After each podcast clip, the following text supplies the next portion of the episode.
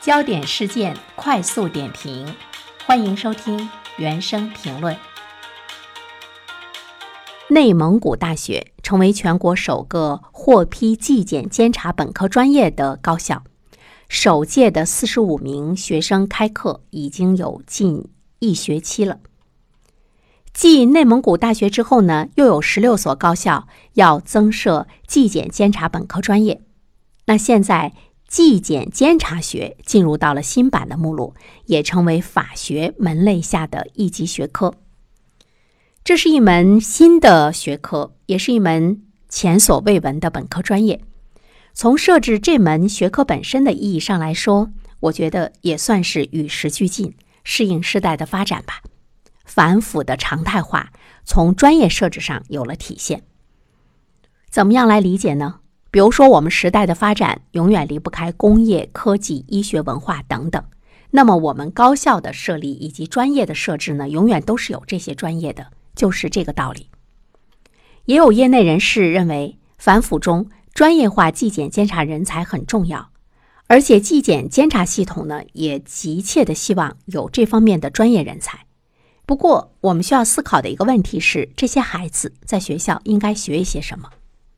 有的高校认为应该以纪检监察的课程为主，也有的高校认为应该以法学和党内法规为基础，再增加一些纪检监察的课程。但是我们都知道啊，纪检监察工作呢是很特殊的，在校师生很难直接参与到具体的办案过程中。老师这个课怎么讲呢？纪检监察部门是很保密的，他不可能让老师和学生参与其中。那么，纪检监察学科的教育会不会存在着在理论和实践上脱节的问题？这个呢，恐怕是值得关注的。呃，曾经有呢纪检监察方面的人士赴香港廉政公署考察，他们注意到那里的新人需要在培训学校上课，并且在较长的时间中是。师傅带徒弟的方式，跟随有经验的调查主任来进行实习，但是这一点大学是做不到的，而且大学也培养不出这方面的人才。还有一点值得关注的是呢，这些本科生毕业之后，他会面临着一些就业的困境，因为要进入到纪检监察机关，你需要通过竞争残酷的公务员考试。另外一方面的话呢，从现阶段纪检监察的实际运行模式来看，纪检监察干部一般都要求是中共党员，这两个条件本身就加大了毕业生对口就业的难度。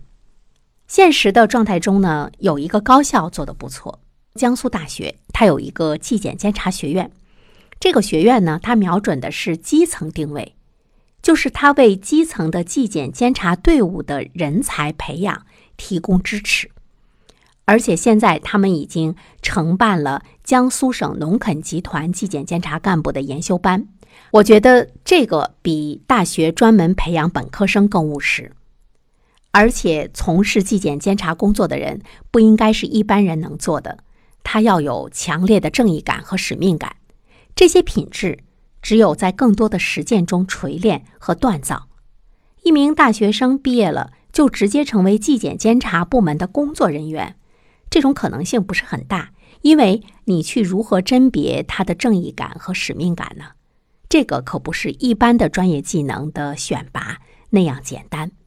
所以呢，我觉得我们的高校还是不要一窝蜂的来设置有关纪检监察的本科专业吧，还是要仔细的去想一想，究竟应该培养一些什么样的人才更为合适。